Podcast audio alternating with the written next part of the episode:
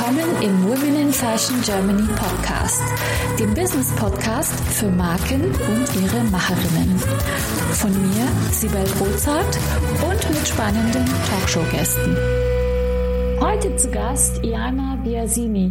Liebe Jana, schön, dass du bei uns in der Show bist. Jana mit zwei I, hallo. Hallo, vielen, vielen Dank. Ja, das stimmt, mit zwei I. Erzähl uns doch bitte, wer du bist und was du machst. Genau, ich bin Jana. Ich ähm, habe Modedesign studiert an der AMD in Hamburg.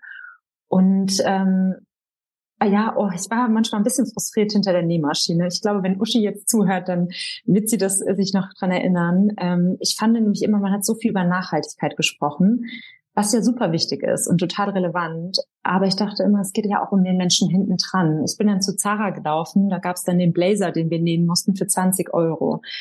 Und da war ich dann schon sehr frustriert, als ich gemerkt habe, wie viel Handwerk hinten dran steckt.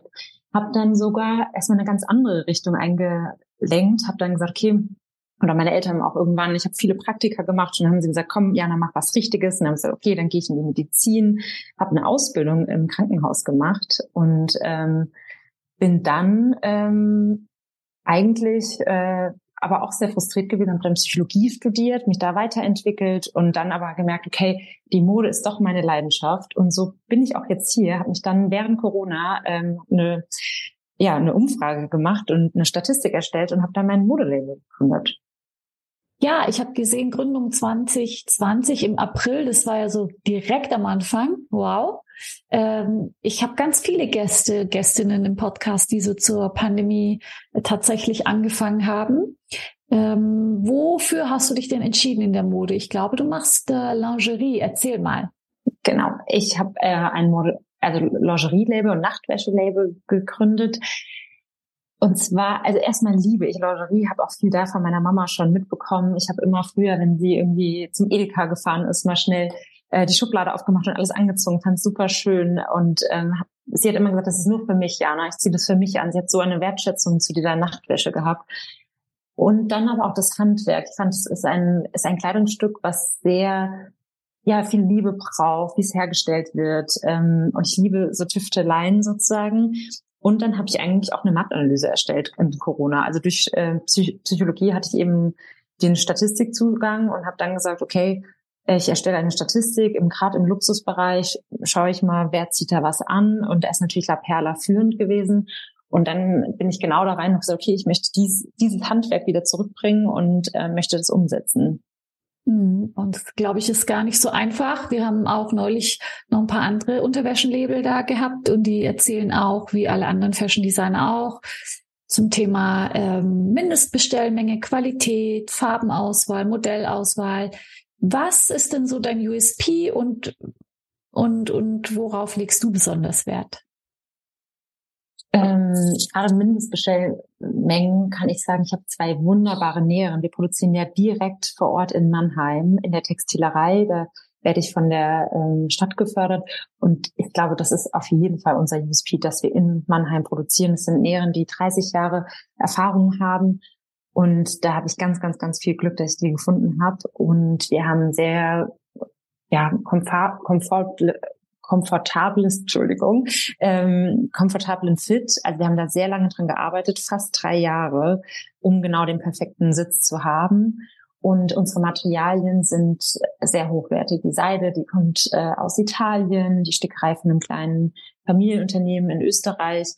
Und ich glaube, das sind so diese kleinen Mengen, die wir eben auch noch produzieren, ist gerade unser USP. Also wir haben nicht große Stückzahlen und können aber auch sehr gut anpassen, also Maßanfertigung zum Beispiel machen. Ja, ich meinte so auch der Einkauf ist ja da so schwierig, wenn du jetzt Spitze in so Kleinstmengen abnimmst oder eben hochwertige Seide.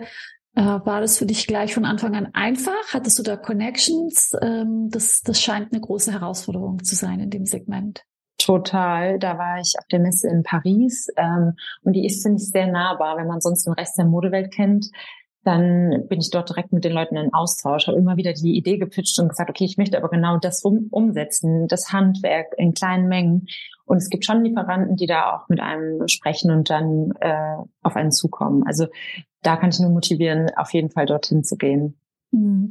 Und sagt, du sagst, na klar, euch macht es aus, dass ihr in kleinen Mengen herstellt und ihr, ihr äh, habt die Näherin vor Ort.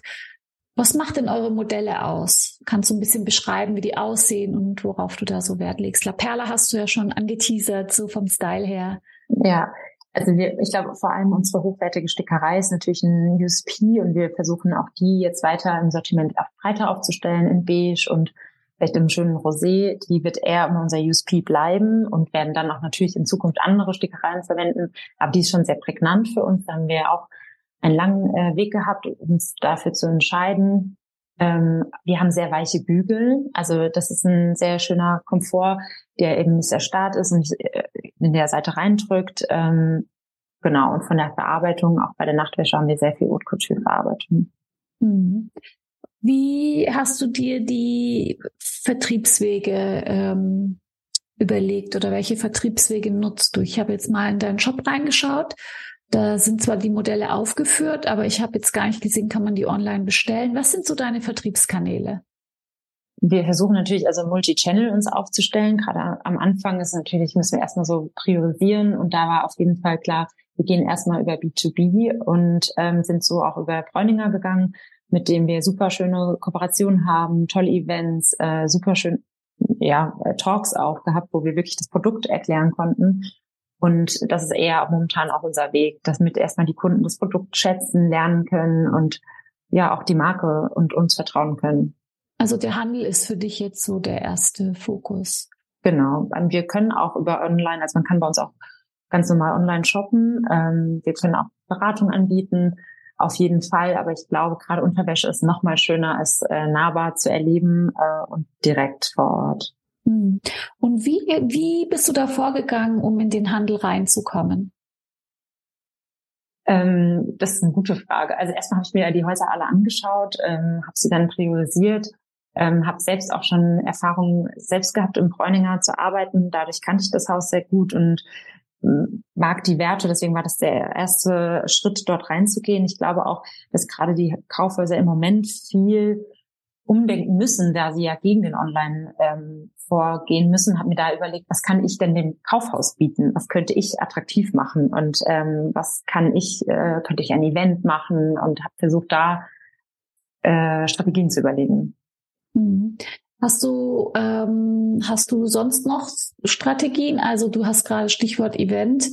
Ähm, machst du machst du auch was für die Markenbildung? Oder machst du das einfach direkt im Handel, einfach mit dem Handel klar? Oder machst du noch, hast du noch andere gezielte Maßnahmen zur Markenetablierung? Ähm, oh, sehr, ja, wir haben viele am Anfang aufgestellt. Ähm, also auf jeden Fall eins davon ist, glaube ich, unser USP auch, dass wir eben der, diese vielen Events machen. Also da versuche ich sehr breit mich aufzustellen. Einmal eben mit Talks, wo wir wirklich darüber sprechen, ähm, wo wir Gäste einladen, über Schnitt reden, über die Passform. Ich, so viele Frauen wissen gar nicht, wie äh, alles sitzt und ob es richtig sitzt und ob es die richtige Größe ist. Und dann natürlich auch vor Ort zu zeigen, die Produktion. Wir nähen vor Ort ähm, und wir versuchen es auch viel mit Kunst zu verbinden hatten jetzt ja Katja Voß bei uns, äh, die super schön zeichnet. Und ansonsten habe ich aber auch so versucht, also ich versuche sehr, die Marke noch anders zu platzieren, wie ich sie darstellen möchte. Das ist jetzt im Moment noch nicht online. Es ist aber ein sehr spannendes Projekt äh, mit Stefan Armbruster und Jutta Kalis-Schweiger, ähm, wo wir wirklich daran arbeiten, okay, wie können wir Unterwäsche anders darstellen, was eine sehr große Vision auch von mir ist.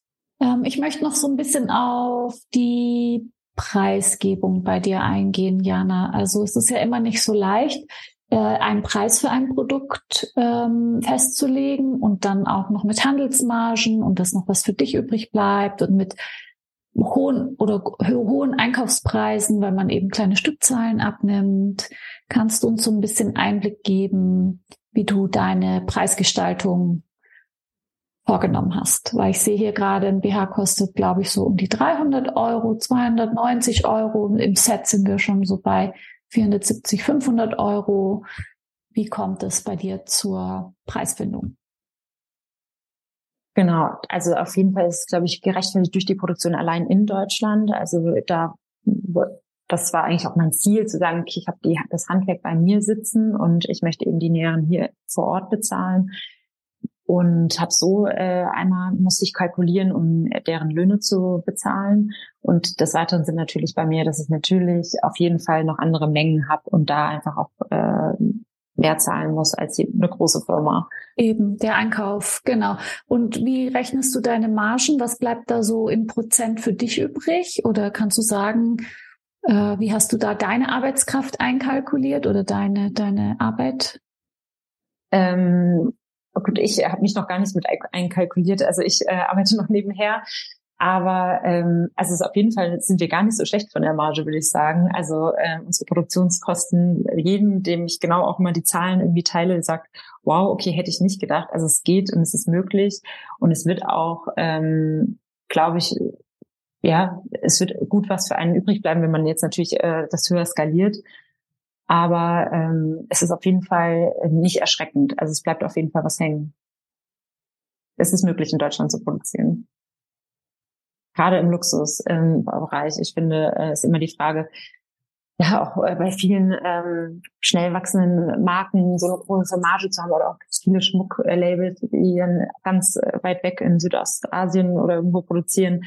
Ich glaube, ähm, dass wir in einer anderen Zeit angekommen sind und gerade im Luxusbereich könnten wir auch die Produktion wieder in, in Europa fördern oder in Deutschland und haben genau, haben immer noch eine gute Marge. Also ähm, das ist auf jeden Fall möglich. Und was ist jetzt so gerade, was beschäftigt dich jetzt gerade im Moment äh, ganz besonders mit deiner Marke?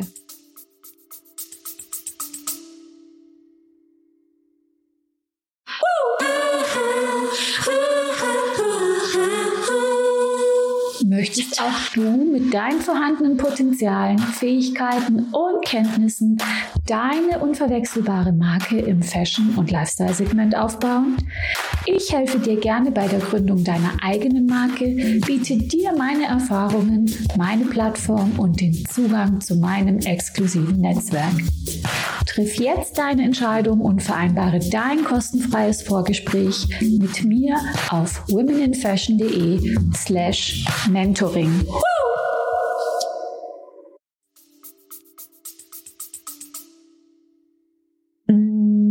Ich glaube, am meisten beschäftigt mich im Moment, dass wir natürlich super viele Fortschritte gerade machen, auch durch äh, Bräuninger und da die Chance haben, uns zu zeigen, dass wir aber jetzt auch die nächsten Steps gehen müssen. Und das ist natürlich, äh, wir, ja, gerade schwierig, auch einfach vom Kapital her. Natürlich, wir haben Fixkosten, die wir decken müssen, ähm, auch Events. Wir versuchen natürlich im Luxusbereich auch super schöne Events zu machen, die auch alle finanziell zu stemmen. Jetzt wäre so ein bisschen die Frage, okay, wie geht's weiter? Nehmen wir vielleicht jemanden noch mit an Bord, ähm, auch in Richtung Investor oder versuchen wir es weiter so langsam wachsen zu lassen, um vielleicht eine neue Kollektion zu erstellen. Also da sind gerade viele Themen, so ein bisschen Henne-Ei-Problem. Also wir können da auch gerade nicht äh, noch schneller machen, würden natürlich auch jetzt eine, gerne eine neue Kollektion machen, aber ich habe auch gar nicht die näheren. Ich habe zwei Stück und da ist so ein bisschen gerade, sind uns ein bisschen die Hände gebunden. Ähm, ja, hm. das ist, glaube ich, so die größte Frage. Ja, das ist, verstehe ich auch. Und ähm, ist wahrscheinlich auch schwierig. Vielleicht kannst du da noch mal Einblick zu geben, wenn man eben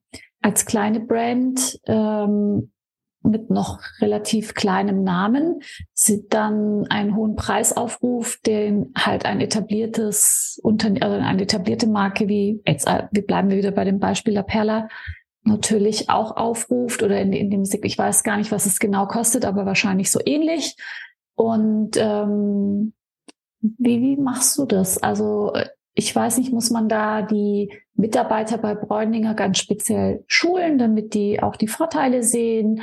Oder sind die Kunden schon so sensibel, dass sie sagen, ähm, wow, das ist ein kleines Label, äh, die, die äh, unterstütze ich jetzt? Oder geht es um das Design, weil es mal was ganz anderes ist? Oder wie, wie geht es so? Wie schaffst du es, deine, deine Produkte an, den, an die Frau zu bringen?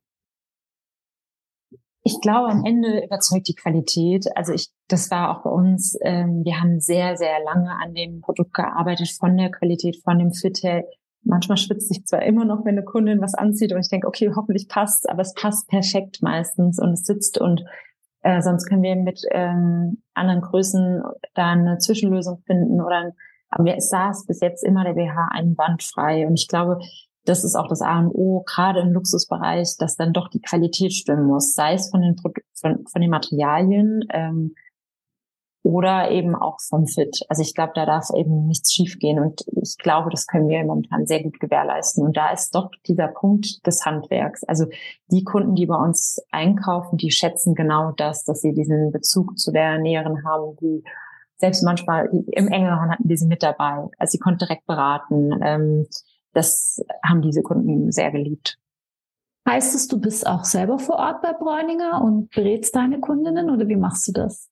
Ja, momentan eigentlich äh, versuche ich selbst immer vor Ort zu sein. Das ist sehr schwierig. Ähm, aber ja, erstmal als Dankbarkeit gegenüber Bräuninger, muss ich sagen. Und natürlich, glaube ich, gerade kann ich am besten äh, die Vision erzählen und erklären. Das, braucht auch das Produkt im Moment noch. Also es braucht ähm, noch viel, es ist sehr beratungsintensiv. Ja. Ja, ich frage deswegen so, weil ich habe ja auch selber ein Produkt, das ist äh, ein Tashi, das ist ein Accessoire ja. für die Handtasche. Habe ich gesehen. Oh, genau, und das habe ich auch bei Bräuninger verkauft und ähm, ist auch ein erklärungsbedürftiges Produkt und es finden die meisten auch schön. Nur ähm, ich war da eben auch eine Zeit lang vor Ort, das war so beim Weihnachtsgeschäft und da konnte ich natürlich selber erklären. Ich habe halt einfach die Erfahrung gemacht, dass die Verkäuferinnen, wenn die das Produkt selber eben nicht so gut kennen, dass sie es erstens nicht so gut erklären können, zweitens ähm, vielleicht doch was anderes vorher zeigen, weil sie da gerade eine Schulung hatten. Darauf zielte jetzt meine Frage so ab, weil ich glaube, das einfach nur da reinzuhängen, ähm, selbst wenn Sie es anprobieren, irgendjemand muss Ihnen ja sagen, probier es doch bitte mal an, weil das ist eine ganz tolle Passform, es lohnt sich und so weiter. Deswegen war so meine Frage, weil ich glaube, es ist irgendwie unerlässlich, dass eben das Personal vor Ort dann auch äh, die Produktkenntnisse hat. Also das ist ja in deinem Bereich genauso wichtig. Auf jeden Fall. Also wir haben da auch immer eine kleine Schulung gegeben. Jetzt ähm, in Freiburg zum Beispiel sind hängt es jetzt auch gerade im Moment. Da ähm, sind aber auch Mitarbeiter, die, ich, oh, ich weiß nicht, wie lange schon im Unterwäschenbereich arbeiten, die auch direkt gesehen haben, okay, es ist Qualität, sie haben es verstanden, sie haben auch eine Liebe zu diesem Produkt. Ähm, und dann, das hilft mir natürlich enorm weiter. Aber auf jeden Fall haben wir immer unsere USPs geschult, unsere Markenwerte, ähm, unsere Vision hinten dran und auch versucht, das ja nahbarer zu bringen. Aber es, ist beratungsintensiv auf jeden Fall. Und ich sehe immer noch Kunden, wenn ich beobachte, und sehe, okay, warum ist das jetzt so teuer? Was ist das für eine Marke? Ich, ich kenne sie nicht. Das ist dann schon, ähm, da merke ich, oh, ja, da müssen wir noch mehr arbeiten, egal wie, müssen wir es noch mehr erklären, warum, wieso, ähm, ja. Und unterstützt du das mit Social Media Maßnahmen? Und wenn ja, was machst du da genau? Uh, ich muss leider sagen, ich glaube, ich bin nicht so gut in Social Media. Ähm, es ist nicht so mein Favorite von meinem Job. Und ich könnte da noch viel mehr erklären und muss da, glaube ich, auch, wir haben es auch jetzt in den ganzen Pop-Up-Geschichten gemerkt, okay, hey, wenn mein Team mir immer zugehört, dann wird ja, du kannst so viel erzählen. Wieso ist das nicht auf Social Media? Also ich glaube, das ist jetzt eine Sache, die ich auf gar keinen Fall gut mache und müsste ich auf jeden Fall viel mehr machen. Ja, das ist, glaube ich, heutzutage auch so eine Art Visitenkarte. Mhm. Und wir strugglen ja alle, weil wir sagen, okay, wir wollen operativ arbeiten und dann ist ja so ein Social Media Job auch wieder so ein Ganztagsjob, den man eigentlich nicht so sehr nebenher machen kann. Mhm. Äh, nur ist es natürlich auch ein ungenutzter wieder Kommunikationskanal. Es gibt ja tatsächlich auch kleine Marken, die eben in dem Bereich auf Social Media entdeckt werden oder ähm, einfach die Marke nochmal mit aufbauen. Also ja, vielleicht ist es ja etwas, was du in auf jeden Fall. Zukunft nochmal. Ähm, da sind wir sogar auf der Suche auf einer Praktikantenstelle. Also jeder, der das hört und Lust drauf hat, gerne melden. Ähm, wir müssen da unbedingt mehr machen. Auf jeden Fall. okay. Kommen wir ähm, zu den Herausforderungen. Es gibt so Herausforderungen, na klar, die ganze Gründung ist eine Herausforderung, die Produktion ist eine Herausforderung, der Vertrieb ist eine Herausforderung, okay, Social Media auch, haben wir gelernt. ähm, was war für dich so auf dem Weg bis jetzt eine Herausforderung, mit der du so gar nicht gerechnet hast, die dich mehr ähm, beansprucht hat, als du dachtest? Und wie gehst du damit um oder bist du damit umgegangen? Ähm, sehr gute Frage. Ich finde, also ich hatte einfach diese Idee im Kopf, das war während Corona, ich war natürlich frustriert. Ich habe auch immer sehr lange gesucht, was ist mein Sinn im Leben. Und dann kam diese Idee und habe daran gearbeitet. Und ich habe dieses ganze Unternehmertum, was da hinten dran steckt, mit all den auch nicht so schönen Seiten, ähm, auch ein bisschen nicht unterschätzt. Und ich habe immer, auch wenn ich Podcast gehört habe, habe ich immer gedacht, naja, aber das weiß man ja dann. Aber wenn man das ja noch nie erlebt hat oder nicht selbst auch in der Familie oder, oder, oder einen Bezug dazu hat, dann kommt schon einiges auf einen zu. Und auch gerade finde ich, das Finanzielle, also meine Idee hat eben sehr lange gebraucht. Ich brauchte so einen langen Atem, aber auch finanziell, wo ich viel eingesteckt habe. Und es war bei mir dann immer, okay, ähm, ich mache vielleicht nicht den Wochenendtrip, sondern ich kaufe jetzt die Bänder für meine Unterwäsche. Also das ist natürlich schon ein Invest und das ja, wo ich bei anderen sehe, die in meinem Alter jetzt ihre Karriereleiter gehen, ähm, ganz normalen Job, äh, bin ich eben an meiner Idee dran. Und ich glaube, das war, ist die größte Herausforderung, es durchzuhalten. Also ähm, ich glaube, ja, man arbeitet ja so an dieser Idee, dann war der Lounge in Paris und dann dachte ich so, ja, jetzt läuft es ja, aber danach wurde es eigentlich nur noch viel schwieriger. Also ähm, diesen Atem, den, den, da muss man nochmal richtig äh, Luft holen. Äh, hm. Das habe ich unterschätzt, ja. Ja, ich glaube, das geht vielen so. Ähm, ist aber auch, äh, da bist du nicht alleine. Also das äh, nimmt viele mit und äh, manchmal frage ich mich auch, ähm, das muss man, da muss man, glaube ich, ein ganz spezieller Typ Mensch sein, zu sagen, okay, ich lasse mich auch drauf ein und es ist mir jetzt wichtiger als ja, wie du sagst, Karriere zu machen im Sinne von richtig viel Geld jetzt ganz schnell zu verdienen, weil da ist man beim Aufbau einer Marke, wenn man das so im kleinen Bereich macht, ist man da eigentlich falsch. Also das dauert einfach seine Zeit. Es dauert einfach. Genau. Und ich habe dann auch immer mehr und mehr gemerkt, ich habe gar keinen, gar keinen Abend mehr. Also so, wo ich sage, okay, ich komme jetzt von der Arbeit heim und jetzt brauche ich mir was und lege mich auf die Couch und lese ein Buch. Also das, ich, oh, ich würde sagen, das gibt es gerade gar nicht mehr. Ähm, wenn die ich dann denke, okay, äh, jetzt kann ich noch mal das machen. Ähm, und das ist, das, das muss man auch können. Also ähm, ja, ist aber auch ähm, selbst mit seinem Umfeld. Ich habe gemerkt, dass es extrem mein Umfeld auch fordert. Äh, dass ich eben nicht zum Geburtstag kommen kann, dass ich eben nicht äh, heute Abend da und da hingehen kann, weil ich halt am Tag vielleicht im Nebenjob arbeite und abends an der Marke. Ähm, und ähm, ich finde, das wird immer so ein bisschen äh, alles schön dargestellt, auch oft in LinkedIn zum Beispiel. Und dann denke ich immer so, naja, so schön ist es nicht, das ist auch echt hart. Und das muss man auch wollen, also ähm, so zu leben. Ja. ja. So ähnlich wie in der Gastrobranche. Man kann auch kein Gastromensch sein, ohne dass man dieses People-Business und diese Wochenendarbeitszeiten und, und so weiter ähm, einfach äh, mag. Und so ist es auch im Fashion-Bereich. Und da kann ich nur als Tipp mit auf den Weg geben, auch auf sich selber zu achten, bevor man da einfach, einfach auch verbrennt oder ausbrennt oder ein Burnout bekommt oder wie, wie, wie, wie auch immer, dass man sich da auch Routinen schafft, in sich selber zu gehen und Zeit für sich einfach zu finden und mit den Leuten, die einen wichtig sind. Total. Oder auch zu sagen, meine Auszeit, also gerade das Handy, äh, mal dann doch zu sagen, hey, ich leg's weg, ich will jetzt gerade keine Nachrichten ähm, lesen. Ähm, und ich habe auch äh, in den letzten halben Jahr so wenig Sport, habe ich wie noch nie gemacht, was ähm, wo ich gemerkt habe, ist nicht gesund. Also musste mich dann deswegen, ähm, ich konnte gar nicht abschalten während dem Joggen. Also das ist, hatte ich, war schon heftig. Ja, ja das, das muss ich extrem lernen. Mhm. Ja, das ist auch eine Herausforderung. Kommen wir zu den Erfolgen. Was ist mhm. denn so für dich ein, ein Erfolg, den du gern mit uns teilen möchtest, wo du gedacht hast, wow, das, da habe ich auf den Tischen getanzt, da hat sich mein Leben geändert oder da war ich, habe ich gedacht, jetzt geht's nur noch bergauf oder was gibt's da so ein spezielles Erfolgserlebnis, was du mit uns teilen möchtest? Ich muss schon sagen, ich glaube äh, vor allem äh, meine Lehrerin, das, äh, ich habe so lange damals ähm, mit meiner besten Freundin, die auch äh, ganz fleißig immer mithilft und wir dann zusammen so ein bisschen an dieser Vision arbeiten. Wir haben so lange nach Näheren gesucht, die dieses Handwerk beherrschen. Und ähm, als dann Lydia und Maria da reinkamen und erzählt haben, was sie schon wie viele Jahre sie auf dem Buckel mit Dessous haben, da ja, habe ich nur Tränen, da kommen jetzt fast schon wieder die Tränen in den Augen. Und das zu sehen, dass das so funktioniert, ist so ein kleiner Traum in der Textilerei.